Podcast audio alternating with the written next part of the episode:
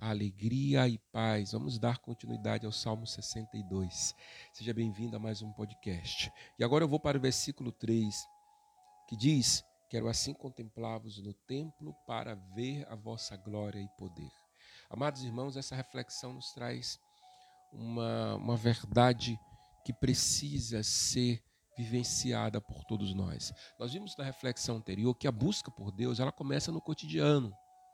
Mais precisamente, ela deve começar antes da aurora, ela deve, ela deve começar ali nas primeiras horas do dia. A busca por Deus está ali no, em, em cada tarefa do nosso cotidiano. No entanto, não deve parar por aí. Não é um fim aquela busca cotidiana. Diz, ah, então eu estou buscando Deus, eu rezo, faço as minhas orações, eu não preciso de igreja. Eu não preciso de comunhão. Eu não preciso sair da minha casa, porque o mesmo Deus que está lá o mesmo Deus que está aqui.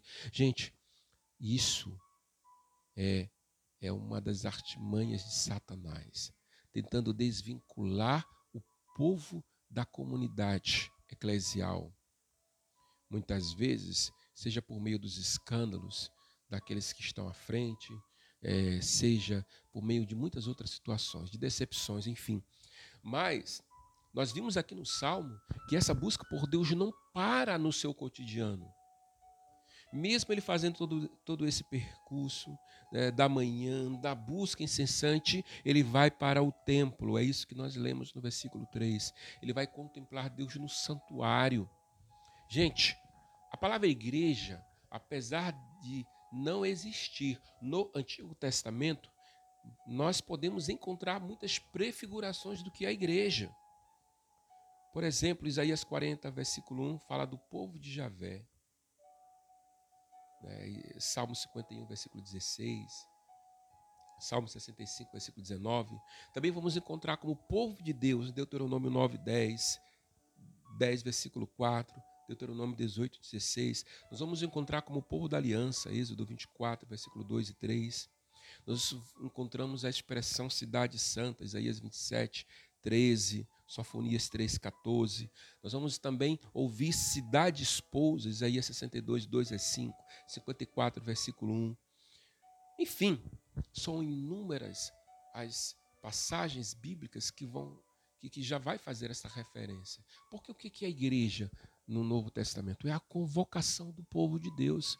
Além de Jesus edificar a igreja, dando autoridade a Pedro, as chaves a Pedro, é, mas antes, antes disso, ele começa a convocar, quando os discípulos deixam seus afazeres, seguindo uma vocação, ele já constitui uma comunidade eclesial.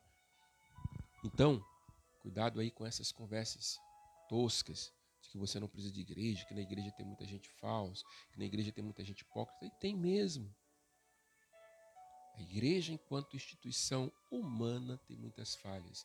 No entanto, ela é uma instituição divina. Tudo que prefigura no Antigo Testamento, Jesus vai, é, é, Jesus vai autorizar a sua instituição, dando à igreja um, um chefe visível, mas isso podemos ver em um curso de formação. É, eu estou, estarei ministrando alguns cursos de formação ao longo deste ano. Pois bem, mas o que é mais importante? Qual o sentido espiritual? Nós precisamos do templo, nós precisamos da comunidade, nós precisamos da comunhão, nós precisamos dessa presença de Deus. E é uma presença que irradia, porque nós vamos para o culto. Quando eu digo culto, eu digo a celebração em todo, seja, é claro, a missa é o ápice das celebrações, mas na missa nós vamos para bendizer, para adorar e para renovar o sacrifício também da cruz, mas a igreja ela é diversa através dos grupos de oração, dos cenáculos, da experiência, todos os encontros comunitários. Esses encontros devem ser um momento para é, nos revestirmos dessa graça e do, da, do poder de Deus da graça maravilhosa que é esta unção que desce do trono de Deus. Por isso a igreja deve ser sim um lugar de cura, deve ser o um lugar onde também eu vou descansar, deve ser o um lugar onde eu vou colocar também as minhas mazelas e vou ser revestido pela força de Deus. Mas há pessoas que não querem nem buscar, não querem nem lutar, porque vê a igreja apenas como uma instituição meramente social. Não.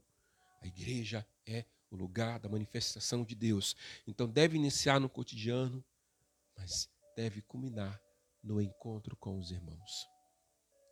E quando nós vamos verdadeiramente buscar essa presença maravilhosa, sentindo, nos permitindo, nos derramando nele, vamos experimentar sem dúvida o seu poder, a sua graça e a sua presença que transforma, cura, que liberta e que santifica os nossos corações.